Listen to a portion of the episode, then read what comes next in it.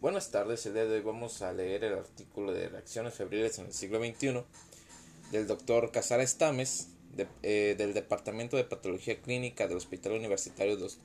José Eleuterio González de la Universidad Autónoma de Nuevo León, aquí en México. Entonces vamos a empezar. Las reacciones febriles son un grupo de ensayos de aglutinación serológica que se originaron a principios del siglo pasado.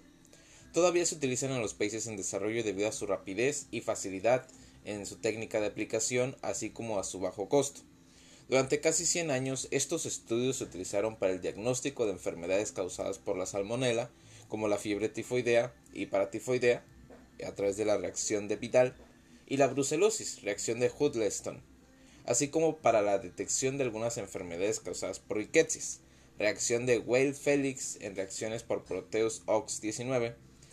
La presencia de fiebre en el cuadro clínico en todas estas enfermedades infecciosas fue el origen de la denominación de reacciones febriles y el concepto de panel de aglutinas febriles para pacientes con fiebre de origen desconocido, ambos términos son semántica y clínicamente inapropiadas.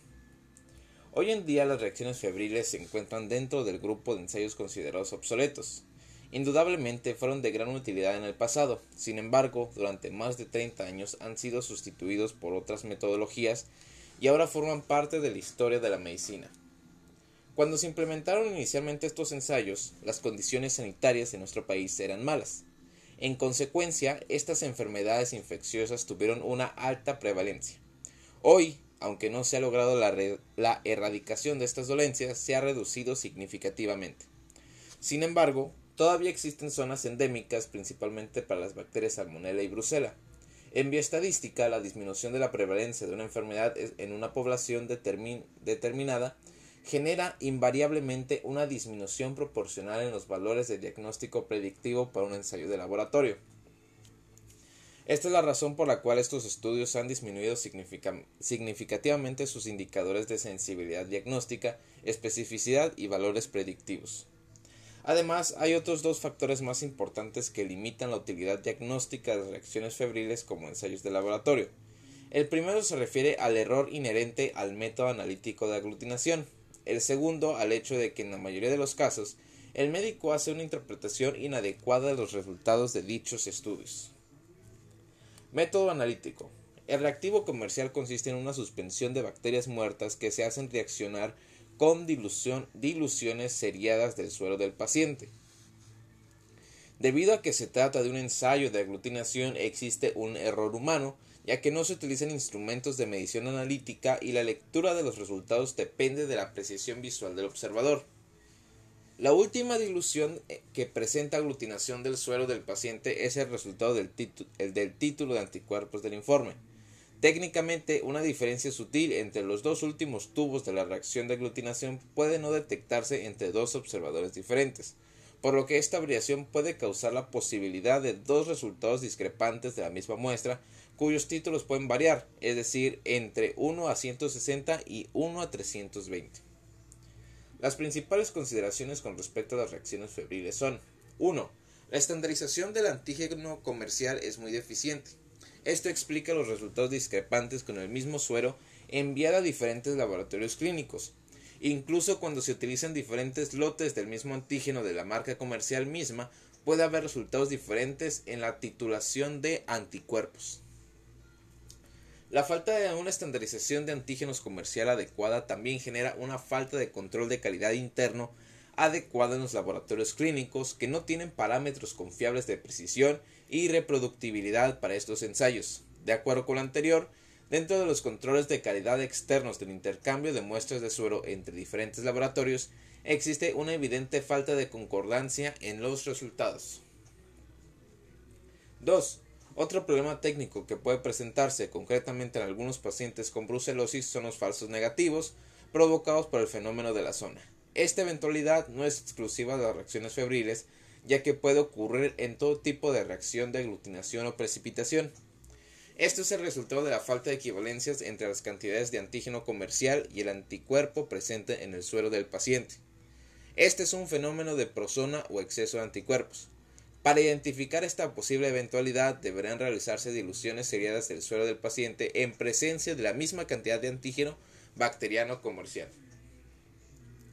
Consideraciones de la interpretación clínica de las reacciones febriles. El principal problema de las reacciones febriles es que a la hora de interpretar los resultados no ha sido posible tener un criterio uniformado y estandarizado de qué título de anticuerpo debe considerarse un punto de corte significativo que establece definitivamente los criterios diagnósticos de la enfermedad. Esto ha llevado a algunos médicos a prescribir una terapia antimicrobiana sin justificación por el mero motivo de presentar reactividad en alguno de los ensayos. Esto último ocurre incluso en pacientes asintomáticos. Un título de anticuerpos por sí solo solo puede asociarse con un diagnóstico definitivo. En las áreas endémicas de la enfermedad es difícil una interpretación significativa de los resultados del título de anticuerpos. Las reacciones febriles pueden mostrar resultados positivos en una población sana y los valores de titulación de anticuerpos también pueden presentar versiones significativas con la edad. Esto puede explicarse por muchos conceptos diferentes, incluidos errores analíticos, memoria inmunológica en pacientes que tenían enfermedad, respuestas inmunes anamnésicas, individuos vacunados o por la presencia de reacciones cruzadas no especificadas con tipos de bacterias diferentes que se ha descrito en las reacciones de Vidal con enterobacterias, en Hudlesson con tuleremia, cólera y ciertos tipos de Yersinia enterocólica, así como la reacción de Weil-Felix en pacientes con infecciones urinarias previas o que presentan leptospirosis o enfermedad de Lyme. 4. También existe la posibilidad de reacciones falsas negativas en pacientes que estén usando antibióticos o que estén bajo tratamiento con esteroides u otro tipo de inmunosupresores. Por otro lado, en pacientes con brucelosis, la reacción de Hudlesson puede resultar negativa debido a la presencia del efecto de persona. Este es un, este es un solo problema técnico causado por la inhibición de la reacción de aglutinación debido a un exceso de anticuerpos en el suero del paciente. Está claro que, como en cualquier otro ensayo de laboratorio, todos los resultados deben interpretarse de acuerdo con la sintomatología del paciente y teniendo en cuenta los factores epidemiológicos de estas enfermedades. La detección de anticuerpos en las reacciones febriles se produce en una etapa tardía de la evolución de la enfermedad. Esto ocurre entre la segunda y la cuarta semana del inicio del cuadro clínico. No es posible identificar el tipo de inmunoglobulina en los resultados. En los resultados.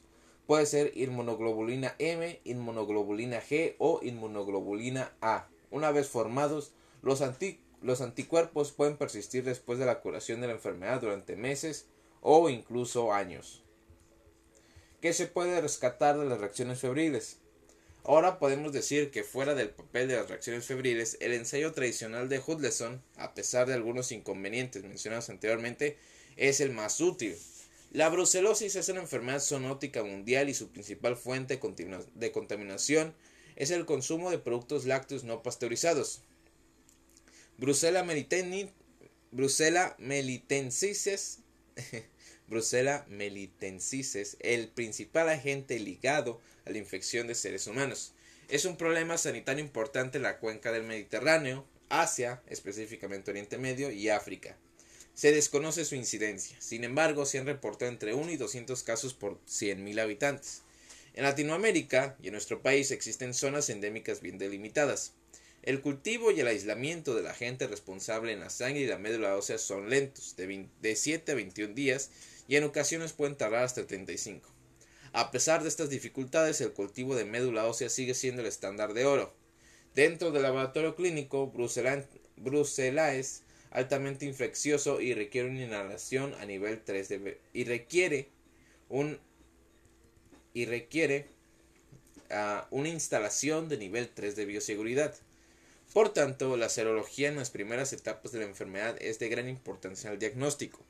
Se ha modificado el ensayo de aglutinación tradicional desarrollado por Hudlesson, estandarizando el antígeno comercial. Actualmente se utiliza una cepa de la misma bacteria de biotipo 1, cepa 99S o cepa 119.3, acidificada y teñida con rosa de bengala para hacer más visible el antígeno.